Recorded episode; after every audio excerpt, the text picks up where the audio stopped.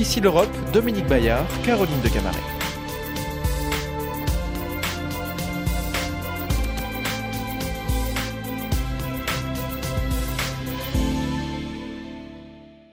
Bonjour à tous, merci de nous rejoindre pour Ici l'Europe. Migration, crise énergétique, vision du futur divise les Européens et nous partons tout de suite vers un petit pays d'un million trois cent mille habitants, Chypre, membre de l'Union européenne depuis 18 ans, stratégique en Méditerranée, mais qui reste enfermé dans le passé avec une occupation du nord de l'île par l'armée turque. Euh, nous sommes maintenant en duplex de Nicosie avec le ministre des Affaires étrangères, Monsieur Ioannis Kazoulides. Euh, bonjour, merci d'être avec nous. Bonjour, bonjour madame. Bonjour Monsieur Kassoulides, quelques mots sur votre parcours avant d'entamer cet entretien. Votre première vocation, c'est la médecine que vous avez étudiée en France, dans la ville de Lyon. Très vite, vous êtes rattrapé par le virus de la politique. À partir des années 90, vous enchaînez mandat électoral, portefeuille ministériel, toujours euh, au service du Rassemblement des démocrates. C'est le grand parti conservateur de votre pays. Vous avez siégé au Parlement européen entre 2004 et 2013. Et cette année, vous avez donc retrouvé le ministère des Affaires étrangères que vous connaissez bien. C'est la troisième fois que vous êtes nommé à ce poste toujours avec la même priorité, euh, plus d'intégration européenne et la réunification avec la partie nord de Chypre dominée par les Turcs. On commence par les questions migratoires et en particulier euh, la querelle Ocean Viking entre la France et l'Italie. Euh, votre pays a signé un texte avec l'Italie, la Grèce et Malte dénonçant un système migratoire qui pesait trop lourdement sur les pays de première arrivée. Vous réclamez que chaque État qui accorde un pavillon à un bateau humanitaire se charge des migrants euh, secouru par cette ONG. Est-ce que c'est une façon de, cautionner finalement euh, cette politique très droitière euh, de Giorgia Meloni en Italie? Écoutez, je ne suis pas certaine que la position officielle de Chypre, exprimée par le ministre de l'Intérieur lors d'une réunion de ces ministres après la situation avec les bateaux, est la politique officielle de mon gouvernement nous sommes euh, conscients du fait qu'on a beaucoup de problèmes avec l'arrivée des migrants. Chez nous, l'arrivée des migrants arrive plutôt de la Turquie. On a constaté une augmentation très rapide des migrants venant de l'Afrique subsaharienne qui voyagent officiellement de leur pays d'origine à Istanbul. Dès l'Istanbul, à l'aéroport occupé de Chypre et par là, ils sont euh, guidés vers les régions libres de la République. Donc notre problème est différent. Ioannis Consolidation, euh, malgré euh, les dangers de ces traversées, on parle de 25 000 morts depuis 2014, eh bien, ces vagues migratoires continueront. Alors, ça veut dire qu'aujourd'hui, le dispositif européen ne fonctionne pas. Comment le faire évoluer euh, Quelle est votre proposition là-dessus? Pendant la présidence française, il y a eu un grand effort à avancer vers la solidarité des pays européens pour ces arrivées. Ça ne marche pas parce qu'en même temps, il y a aussi la responsabilité des pays européens. Donc, nous nous sommes contents de la décision des pays européens de relocaliser un certain nombre de migrants et la France tout particulier, et nous sommes reconnaissants, est prête à accueillir 1000 ou 1500 de ces migrants en France. Le même, euh, c'est avec euh, l'Allemagne. Euh, et donc, je crois qu'on a ouvert un chemin pour avoir la solidarité et en même temps la responsabilité des pays membres. Alors, pour assécher euh, le financement de la guerre russe en Ukraine, l'Union européenne a prévu d'interdire la quasi-totalité des importations de pétrole russe euh, le 5 décembre, une mesure qui doit être combinée à un plafonnement euh, du prix de ce pétrole russe transporté par voie maritime à 60 dollars, une idée d'ailleurs partagée par le G7. Au-delà de ce plafond, les tankers qui transportent du pétrole brut russe vers les pays tiers ne peuvent plus être financés ni assurés. Est-ce que euh, vous êtes d'accord avec cette mesure? Ça va porter un coup aux Russes, à nous-mêmes? On essaye, on est en train d'avoir des consultations maintenant, mais je suis en position de dire qu'on est dans le bon chemin pour pouvoir être tous unanimes à cette question. Euh, vous savez que Chypre, la Grèce et Malte, trois pays du sud de l'Europe, sont aussi des forces maritimes. Nous en avons tous ensemble 17% du commerce maritime euh, pour l'Union européenne. Ce qui nous manque, c'est la coopération des pays qui ne sont pas membres de l'Union européenne, comme les Marshall Islands, le Panama ou la Libérie, parce que s'ils ne s'associent pas avec l'Union européenne, toute mesure ne sera pas effective, n'aura pas le poids que nous, on espère en avoir.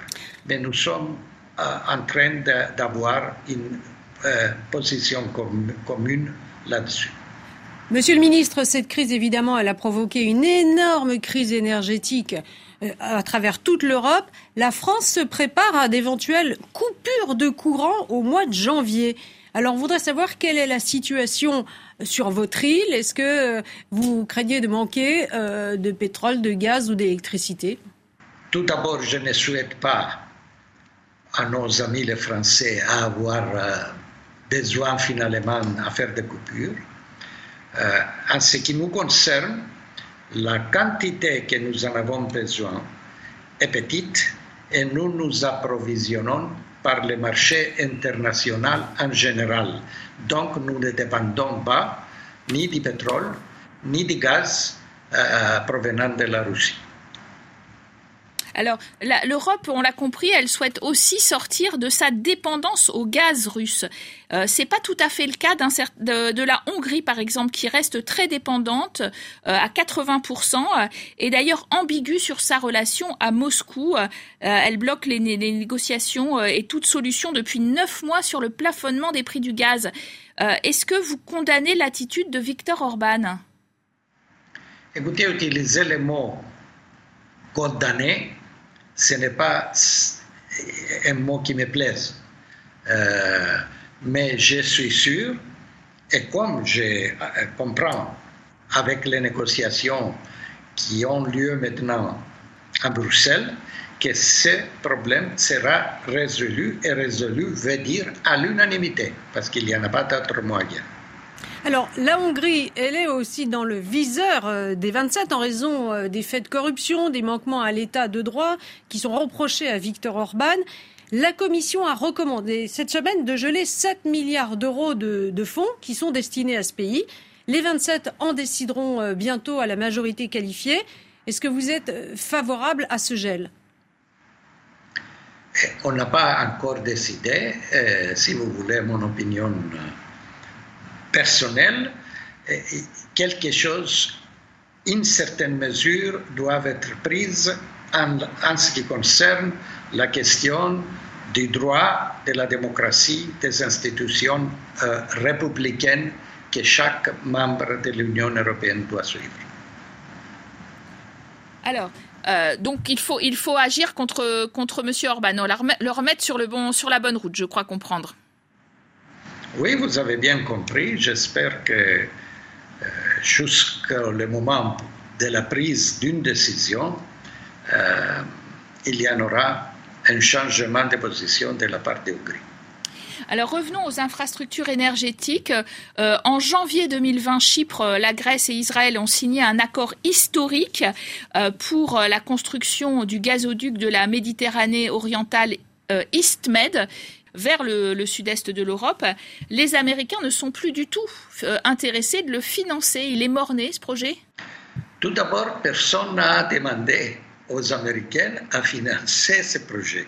Ce projet, pour être viable, doit être autofinancé par les compagnies qui seront intéressées à avoir la concession. Nous attendons une étude de feasibilité financé par la Commission européenne. Mais il y a un nouveau élément, c'est-à-dire que cette fois-ci, ce qui intéresse beaucoup plus, c'est l'hydrogène vert, qui est une possibilité pour faire transférer euh, à travers cet aqueduc de l'énergie. Alors, au large des côtes chypriotes a été découvert aussi un très important gisement de gaz.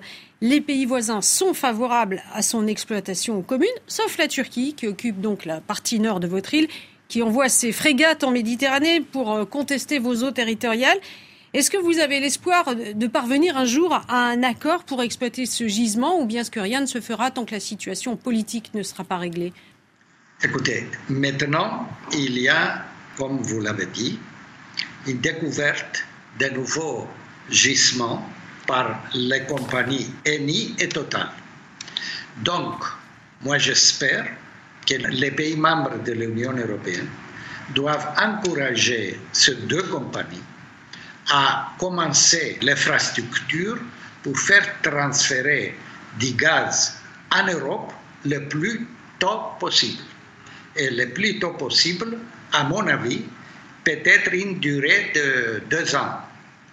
Donc, euh, s'il y a un encouragement de la part des pays européens qui ont autant besoin de ce euh, gaz provenant de Chypre, doivent parler d'une manière déterminée vers la Turquie, que ce qui est maintenant en priorité ne sont pas les différentes politiques qui existent entre la, Turquie et Chypre, mais c'est la nécessité de l'Union européenne de s'approvisionner des gaz qui ont tellement besoin.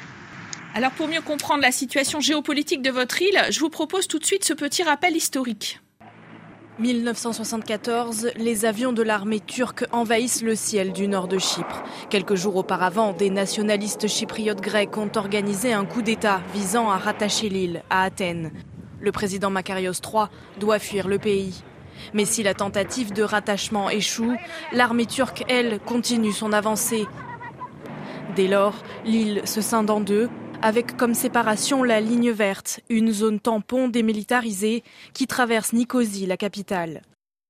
La partition de l'île est entérinée en 1983 avec la proclamation de la République turque de Chypre du Nord. La Turquie reconnaît cette entité, mais pas le reste de la communauté internationale. Des affrontements éclatent alors dans la zone tampon. Au début des années 2000, l'espoir d'un règlement du conflit renaît. En 2003, à Nicosie, un premier point de passage est ouvert, puis plusieurs autres. Dans la foulée, les échanges de marchandises sont rétablis. En 2004, la République de Chypre fait son entrée dans l'Union européenne, mais les nombreuses tentatives de négociation restent vaines. Selon les autorités chypriotes grecques, le conflit a fait plus de 3000 morts. Alors, votre président, Nikos Anastasiades, quittera ses fonctions à l'issue des élections de février 2023. Euh, et euh, Monsieur Kazoulides, euh, dix ans à, la tête du pays, pourquoi faire On a envie de dire, ça n'a servi à rien pour résoudre en tout cas le problème chypriote. Vous avez des regrets? Oui, bien sûr. Pendant toute ma vie, j'ai essayé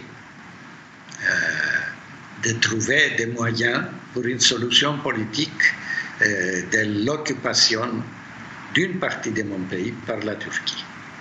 Euh, je suis parmi les modérés qui essayent de trouver une solution. Ceci n'était pas le cas.